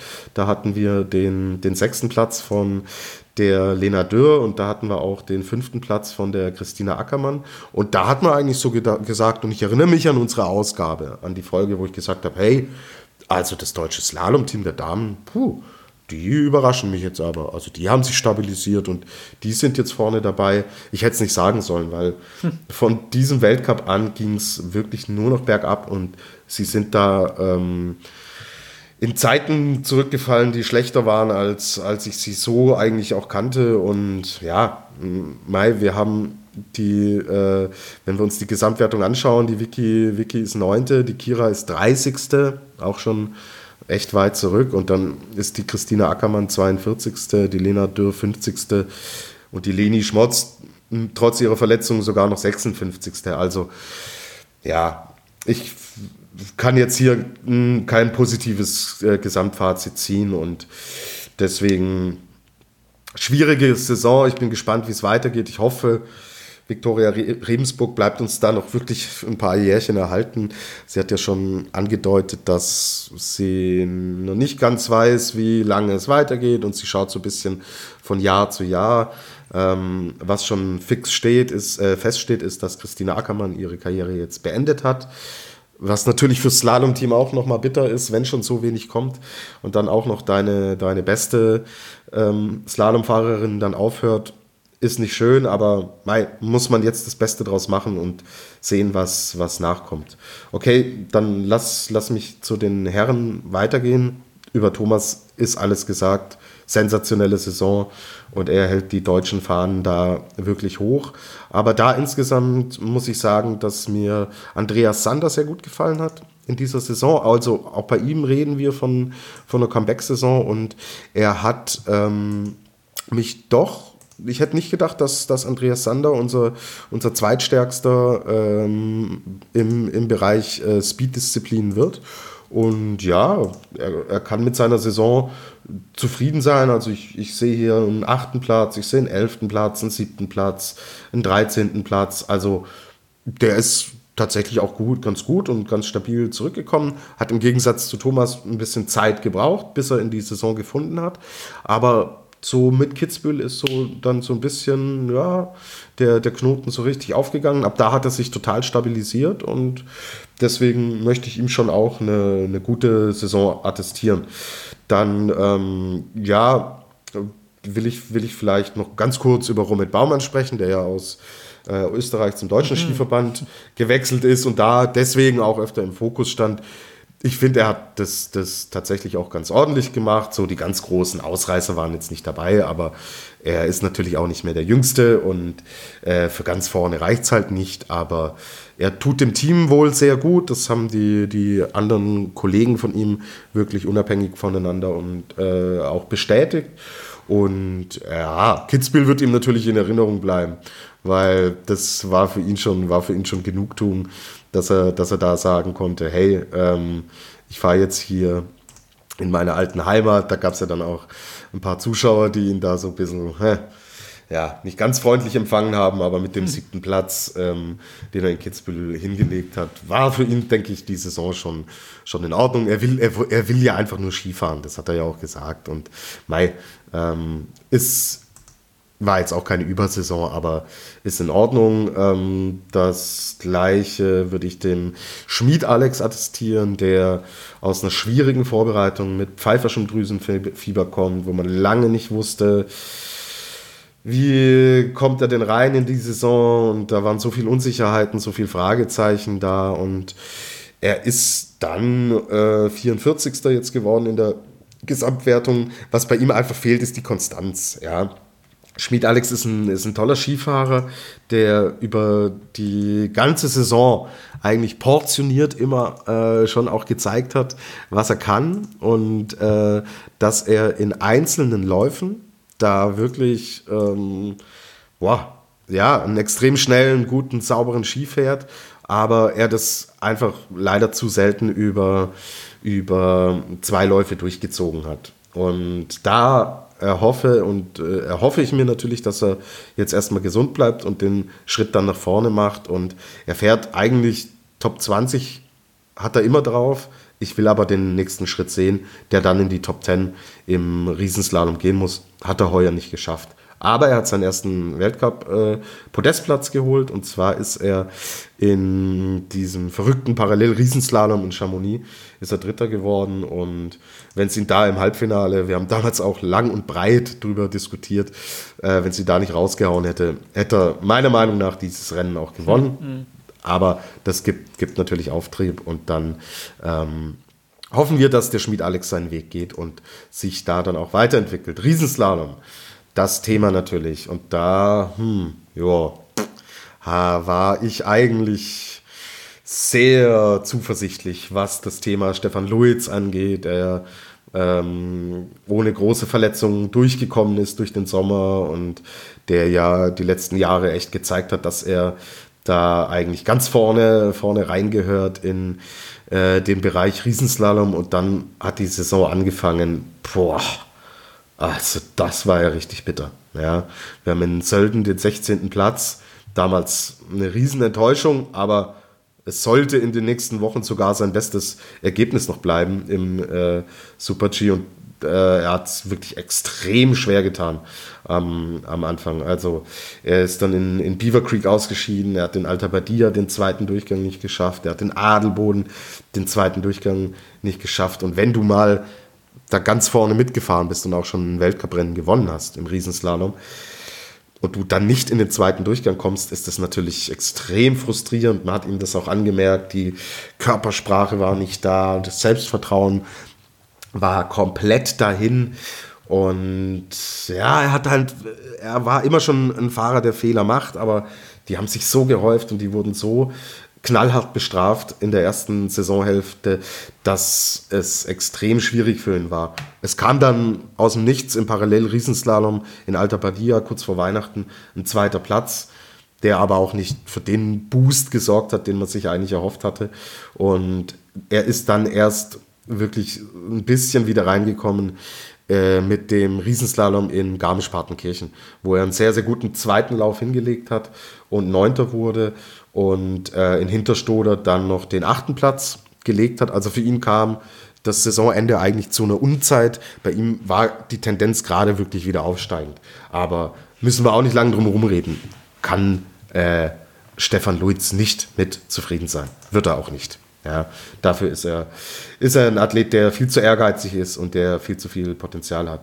Ich will vielleicht jetzt noch ganz kurz über Linus Strasser sprechen. Er ist für mich so DSV intern, Dresden mal ausgenommen, für mich wirklich die positive Überraschung in dieser Saison, weil, boah, wir hatten vor der Saison ja gesprochen, so, boah, Felix ist weg, wie geht's weiter? Gefühlt war das das Ende des deutschen äh, Slalomsports, nur ein, äh, ein Mensch auf der ganzen Welt, Linus Strasser ausgenommen, hat wirklich wahrscheinlich daran geglaubt, dass äh, er das Drehen, äh, dass er das Ding für uns reißen wird. Und äh, dieser Mensch bist du, Lukas Zara. Ja, deswegen bist du für mich der, äh, ich vergebe jetzt meinen eigenen Award, der Prophet des Jahres im Bereich des Slalomherren. Äh, der Award geht an Lukas Zara aus Wien. ähm, und ja, also Hut ab, Linus Strasser man hat schon immer gesehen, wie toll der Skifahren kann. Und das wurde ihm von, von allen Seiten immer bestätigt. Aber er hat es nie in Wettkämpfe ummünzen und umsetzen können. Und die Saison hat er losgelegt mit einem achten Platz in Levi. Dann ist er in Zagreb siebter geworden. Er hat in Adelboden den sechsten Platz geholt. Sie, die schlechteste Platzierung war ein äh, 22. Platz in Madonna.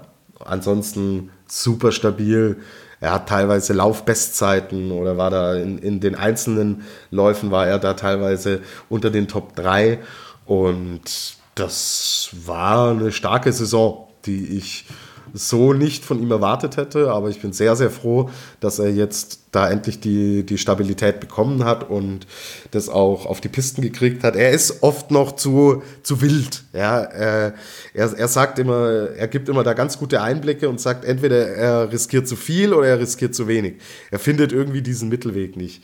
Und ich glaube aber, dass ihm die Saison einen Push gibt und dass wir uns da nächste Saison darauf freuen können, dass wir mit Linus Strasser jemanden haben, den wir, ähm, ja, den wir da, also wir können im Slalom zumindest, wir haben jetzt dadurch in jeder Disziplin zumindest jemanden, den wir ins Rennen schicken können, weil dahinter hm. einfach leider, leider, ähm, es waren da mal so ein paar Ansätze dabei, ja, dass man sagt, ähm, dass ein Anton Tremmel oder so mal einen guten zweiten Lauf macht, aber so auf auf eine Saison über hinweg und wir bilanzieren jetzt hier eine Saison, war es nur der Linus und deswegen, ja, er verdient von mir eine, sehr, sehr gute Note der, äh, der ganzen Saison. Jetzt muss ich leider zu meiner äh, persönlichen Enttäuschung des Jahres kommen. Mhm.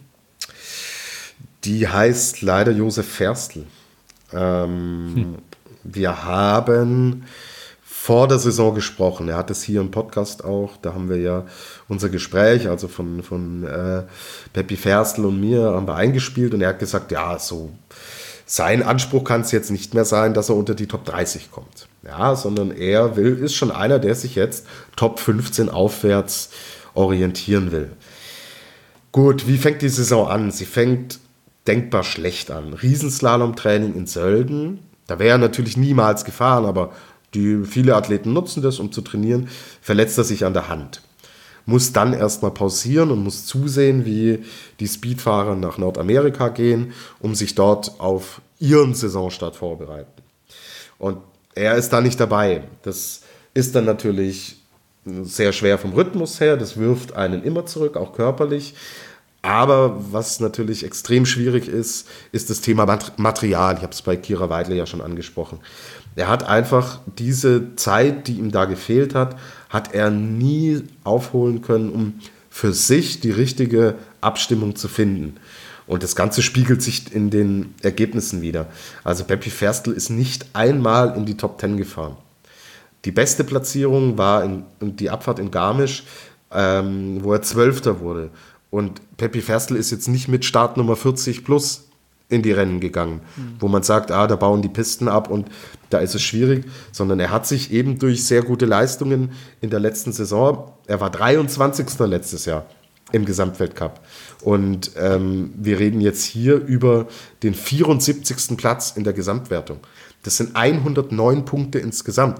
Hm. Allein mit seinem Kitzbühel-Sieg letztes Jahr hat er schon 100 Punkte geholt. Ja. Mhm. Ähm, also klar sind die Umstände schwierig und ähm, er selber wird am wenigsten zufrieden sein und wir wissen alle, dass es kann und er weiß selber auch, dass es kann. Aber die Saison, die war einfach nicht gut, muss man leider so sagen und er wird enttäuscht sein, ich bin es leider auch. Und mhm. ja, aber Peppi ist ein guter Typ.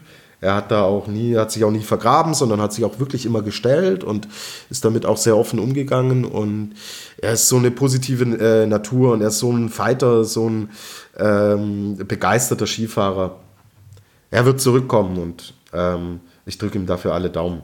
So, Lukas, wie du mich kennst, äh, wenn du mich fragst über die, dass ich eine äh, Rückschau aufs deutsche Team machen soll, dann wird es halt ein bisschen, bisschen ausufernd. Ja. Äh, jetzt, äh, ich hoffe, du bist nicht enttäuscht von meinen äh, Ausführungen, aber du darfst jetzt deine Enttäuschung des Jahres.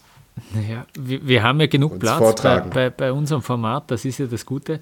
Ja, meine, ja. meine Enttäuschung des Jahres ähm, ja, ist natürlich schwierig, diese zu verleihen. Ich äh, gebe sie Tina Weirater. Äh, ganz einfach deshalb, weil ich sie als Kandidatin hatte durchaus für die Super-G-Kugel. Sie hat die ja auch schon zweimal in ihrer Karriere gewonnen. Ihr letzter Sieg liegt mittlerweile über zwei Jahre her. Ähm, das beste Saisonergebnis war ein fünfter Platz eben im Super-G von Bansko. Äh, insgesamt nur dreimal in die Top 10 gefahren. Für eine Läuferin wie Tina Weirater ist es natürlich ein bisschen enttäuschend. Ja. Ähm, mir bleibt in Erinnerung äh, die Abfahrt von Garmisch, wo sie gar nicht gestartet ist, weil sie gemeint hat, sie fühlt sich einfach äh, unwohl nach dem Training auch äh, mental nicht bereit für dieses Rennen. Da haben wir sie auch gelobt dafür. Großes, äh, großer Respekt für, diese, für diesen Schritt. Ähm, aber ja, sportlich ist es einfach äh, nicht zusammengelaufen. Ähm, bisschen, bisschen schade, ja. Ähm, weil ähm, ich finde ja, dass Tina Weirater mit Abstand die beste Ausrüstung hat. Äh, das schönste Design, einerseits der Rennanzug, aber auch die Skijacke, die drüber kommt. Ähm, wenn man sie kurz einmal auf Instagram äh, sucht, dann sieht man das nochmal sehr schön. Also das hätte ich gern auch schon allein deshalb viel gern viel öfter auf einem Podest gesehen, ähm, im Gegensatz zu den ganzen Norwegern, die mit einem grässlichen Outfit die ganze Zeit gefahren sind. Ähm, ja, also ich schweife ab. Tina Weirater für mich die Enttäuschung des Jahres. Äh, bin gespannt, ob sie da aus dem Strudel so ein bisschen herauskommt und äh, dann im nächsten Jahr ähm, ja, wieder zurückschlägt. Äh, ich würde jetzt noch einmal vorschlagen, eine kurze Pause einzulegen und dann kommen ja, wir zu unseren letzten zwei Auszeichnungen. Einerseits zur Fahrt des Jahres und andererseits zum Felix des Jahres. Die zwei, ja, wenn man so will, vielleicht sogar größten Awards, die wir noch zu vergeben haben.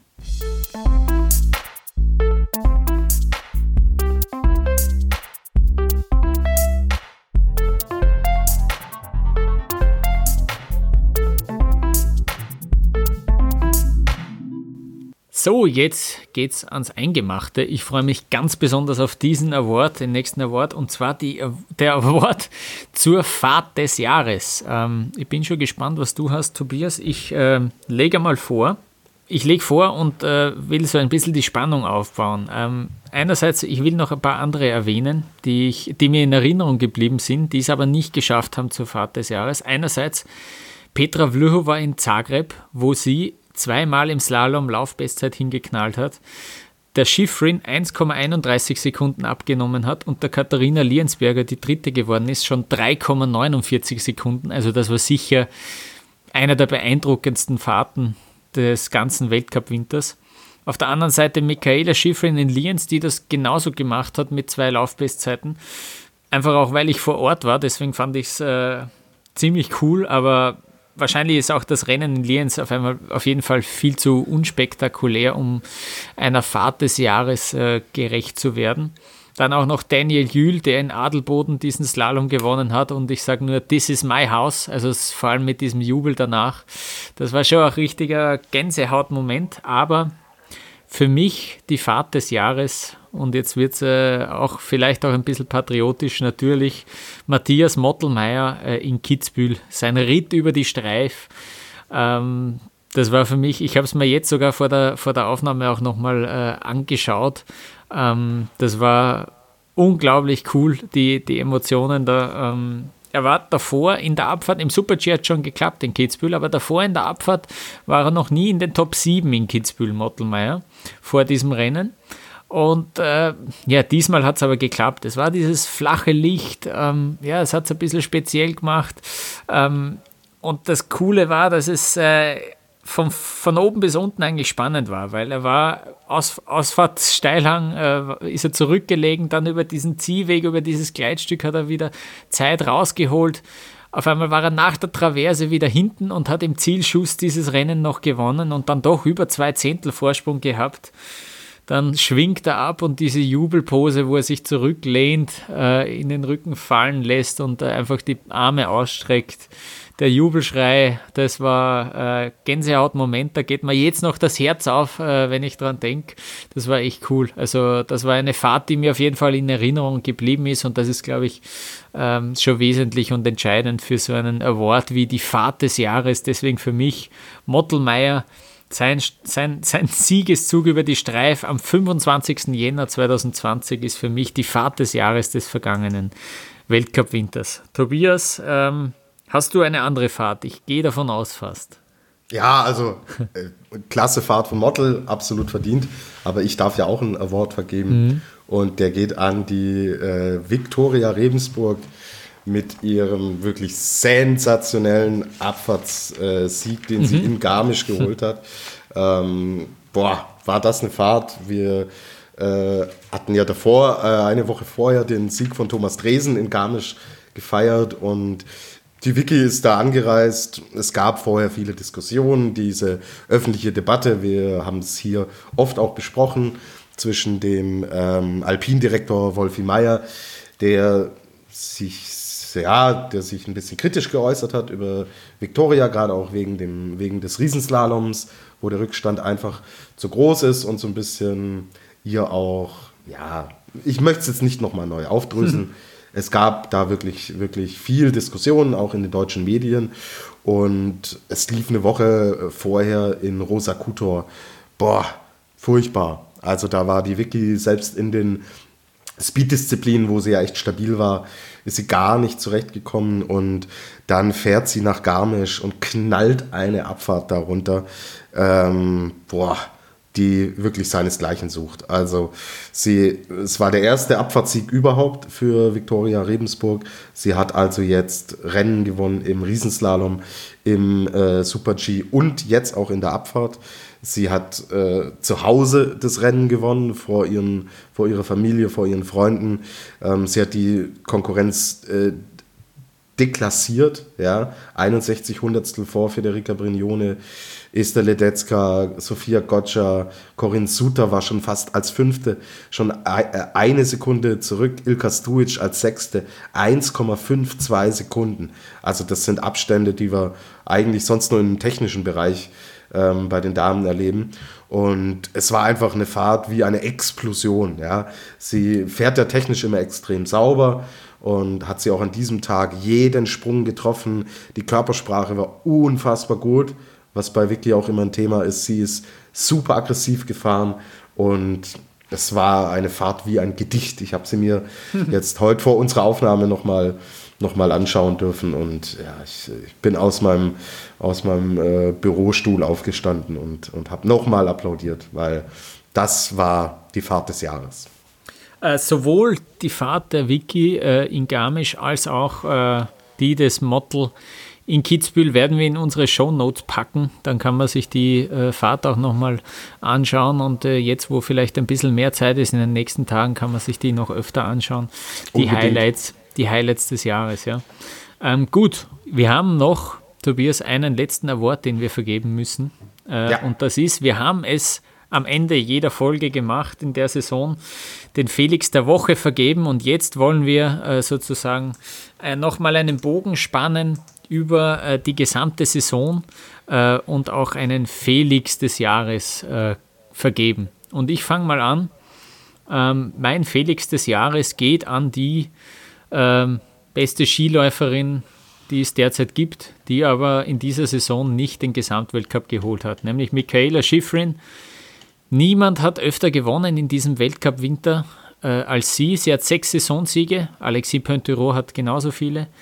Ähm, aber trotz dieser sechs Saisonsiege steht sie ohne Kristallkugel am Ende da. Äh, sie hat natürlich diese Wettkampfpause dann eingelegt nach dem Tod ihres Vaters. Ähm, aber sie hat zwar keine Kristallkugel, aber zumindest will ich ihr äh, diesen Felix des Jahres äh, symbolisch verleihen für ihre Leistungen, ihre sportlichen Leistungen, die ja trotzdem herausragend waren, die ja wirklich sensationell waren. Teilweise waren wieder Fahrten dabei, die wirklich in einer eigenen Liga waren. Und äh, das will ich sozusagen stellvertretend mit diesem Felix des Jahres ähm, verleihen und, und, und würdigen, diese Fahrten. Äh, meine geht also an Michaela Schifrin. Tobias, the stage is yours. Felix des Jahres, wen hast du? Ja, du hast es äh, schon angesprochen. Also die Saison 1 nach Marcel Hirscher mhm. sollte eigentlich die Saison des Alexis Pantiro werden, dass er endlich diese große Kugel holt und er war auf dem besten Wege dahin. Also wenn wir die Saison ordnungsgemäß zu Ende gefahren hätten, also ich werde jetzt sehr konjunktiv in meinen Ausführungen, aber ich gehe eigentlich davon aus, Pantiro war extrem gut in Form hinten raus. Er war sehr nah dran an Alexander Ormut Kilde in der Gesamtwertung. Und mit den Rennen, die noch ausgestanden wären, wäre er meiner Meinung nach Gesamtweltcupsieger geworden. 54 Punkte fehlen am Ende des Tages auf die, auf die große Kugel. Er steht am Ende auch ohne eine Kugel in äh, den wichtigsten Disziplinen da. Also er hat in der Kombination, hat er sich die, die kleine Kugel geholt, aber die Slalomwertung geht an Henry Christoffersen, die Riesenslalomwertung geht an Henry Christoffersen und der Pantiro steht jetzt da mit seiner, ich hab's dir geschrieben, ja, äh, bei WhatsApp, jetzt steht der arme Kerl mit seiner depperten äh, Kombinationskugel da und wird sich fragen so, hm, das äh, ist echt nicht für mich gelaufen. Vor allen Dingen mit diesen sechs Saisonsiegen, die er geholt hat. Ja, mhm. also auch da ste steht er dann an der Spitze und hat so viele Rennen, Rennen gewonnen wie, wie kein anderer bei den Herren. Aber in deiner Vitrine steht halt dann diese eine kleine Kugel und das ist eine Kugel, die in drei Rennen ausgetragen wurde. Also ich glaube, Christoffersen wird mit der Saison glücklicher sein als ein, als ein Pantyro und mhm. er ist, weil ja Pantyro auch äh, toll im Super-G zum Beispiel gefahren ist, ähm, ist der sicher keine schlechtere Saison gefahren als, als ein Henry Christoffersen. Also das äh, ist schon ist schon bitter, aber er soll jetzt noch, äh, es wird ihn nicht trösten, aber er soll jetzt noch den, den Felix des Jahres bekommen, weil es wäre hinten raus wahrscheinlich seine Saison geworden. So ist er ein bisschen der tragische Held. Klar, wir reden hier von einem ganz, ganz, ganz hohen Niveau. Ja, die, die Sorgen hätten andere gerne, aber wer so ein Spitzenathlet ist und jetzt die Chance hatte, die große Kugel zu holen. Der will sie natürlich auch. Es hat dann wegen vieler Umstände nicht sollen sein. Dennoch, äh, ja, war eine, war eine gute, war aber auch keine überragende Saison. Also das muss man, glaube ich, an der Stelle auch einwerfen. Da waren gerade im Slalom waren ähm, einfach auch Rennen dabei, wo er einfädelt und dann Nuller macht und die rächen sich hinten raus, mhm. ein Einfädler weniger und er hat jetzt wahrscheinlich die große Kugel. Klar, da könnte man eine Sondersendung drüber machen, wenn wir alles nochmal durchexerzieren würden. Hm. Aber ähm, es ist dann doch letztlich bitter gelaufen. Aber Alexei, es kommt ein neuer Winter und es kommt die neue Chance und er wird wieder angreifen mit gestärkt mit dem Felix des Jahres. Mhm.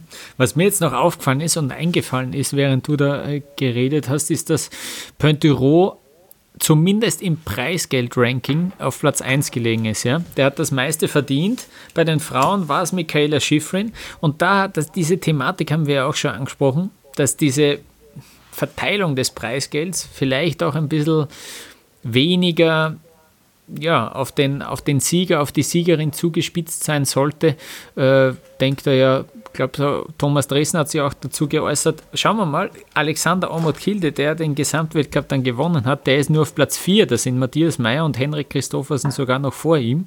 Ja, e, einfach weil er auch nicht so viele Rennen gewonnen hat wie die anderen, äh, mhm. die vor ihm liegen. Aber da sieht man doch äh, einen großen Unterschied. Ja.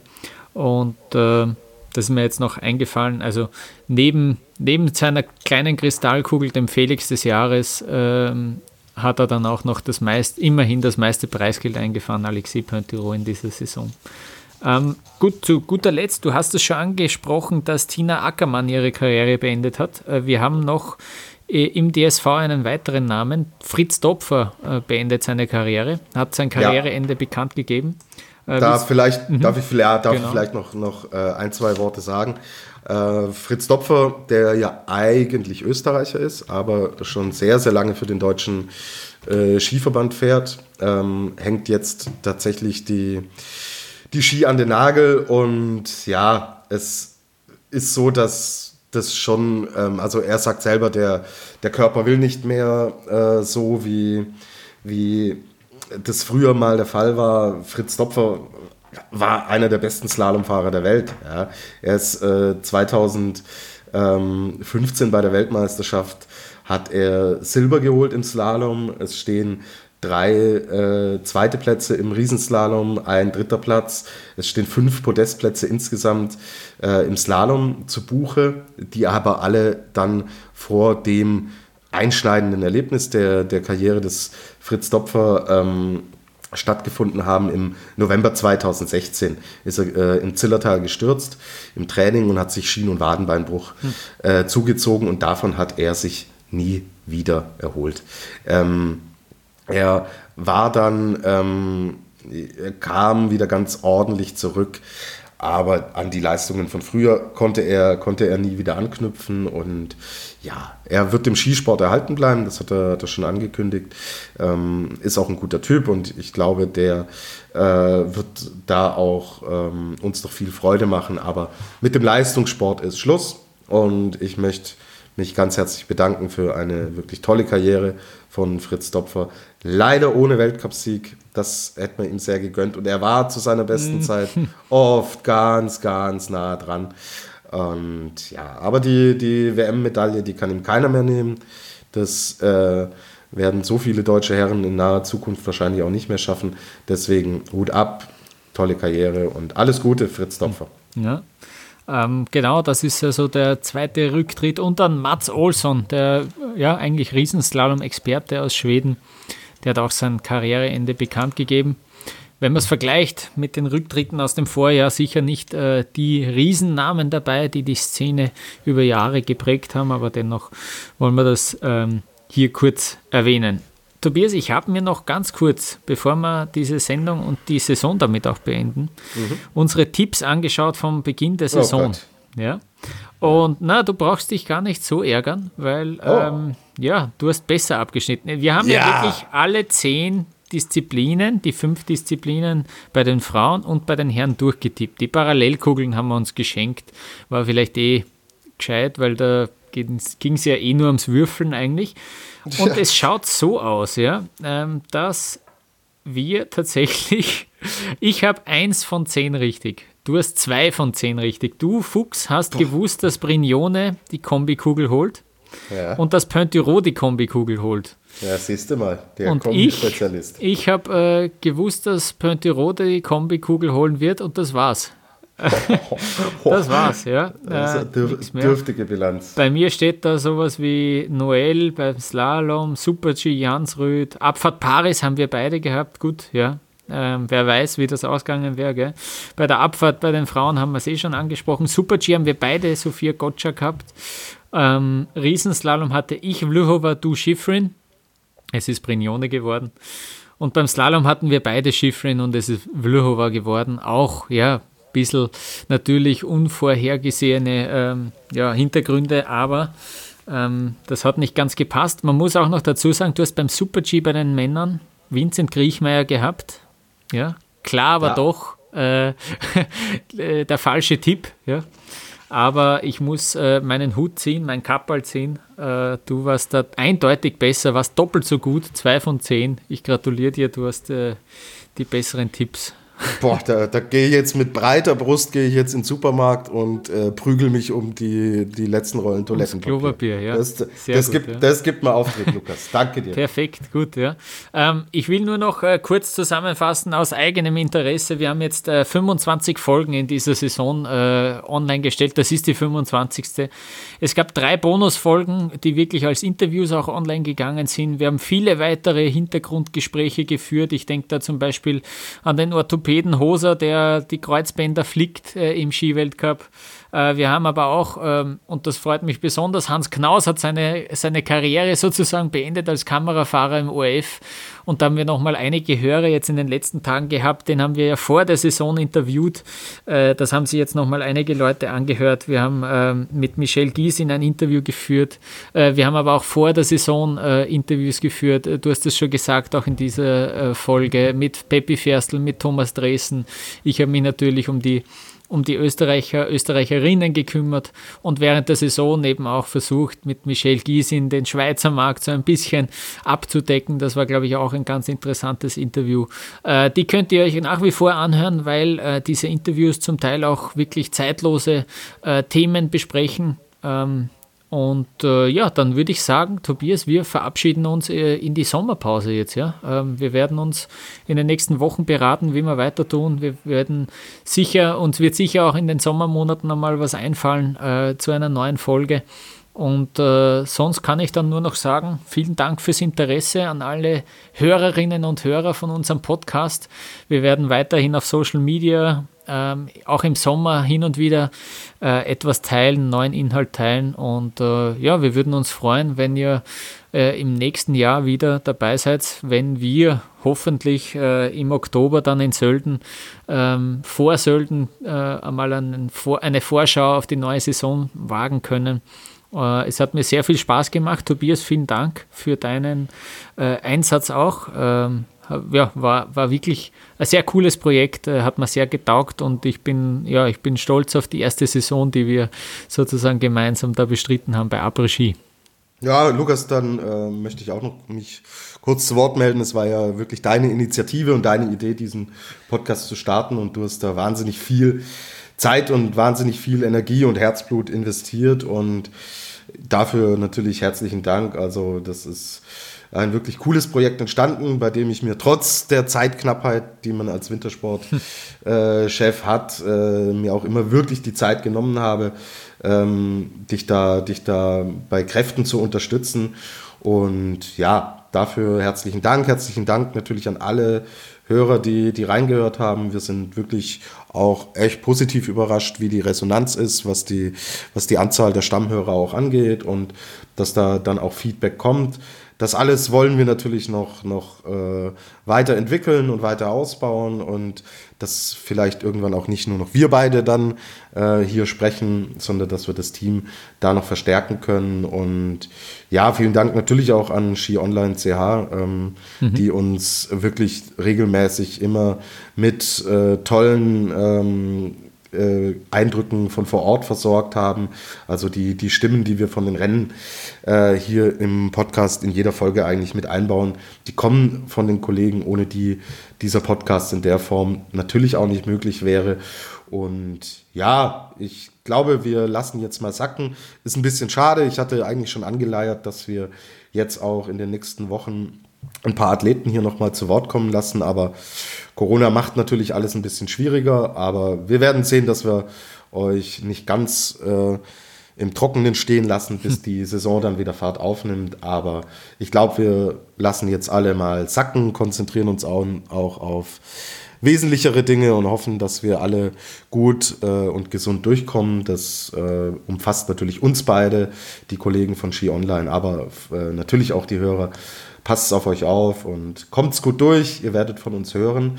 Und ich hätte ja jetzt Zeit, Lukas, wenn dann eh bald häusliche ähm, Ausgangssperre ansteht, ein bisschen Gesangsunterricht zu nehmen. Was meinst du? ja, glaubst du, äh, glaubst, dass wieder so viele deutsche Siege geben wird nächste Saison?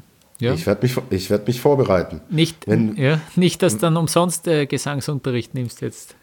Du, da du schon wieder skeptisch bist und wir ja jetzt wissen, wie es um deine Tippfähigkeiten bestellt ist, da schalte ich jetzt gleich das Mikro aus und werde hier mal bei YouTube nach Gesangsunterricht googeln. Besser ja? ist es wahrscheinlich, ja. Passt. Besser ist es. Mach dich auf was gefasst. Sinne, einen gesunden Sommer wünschen wir allen. Äh, bis bald.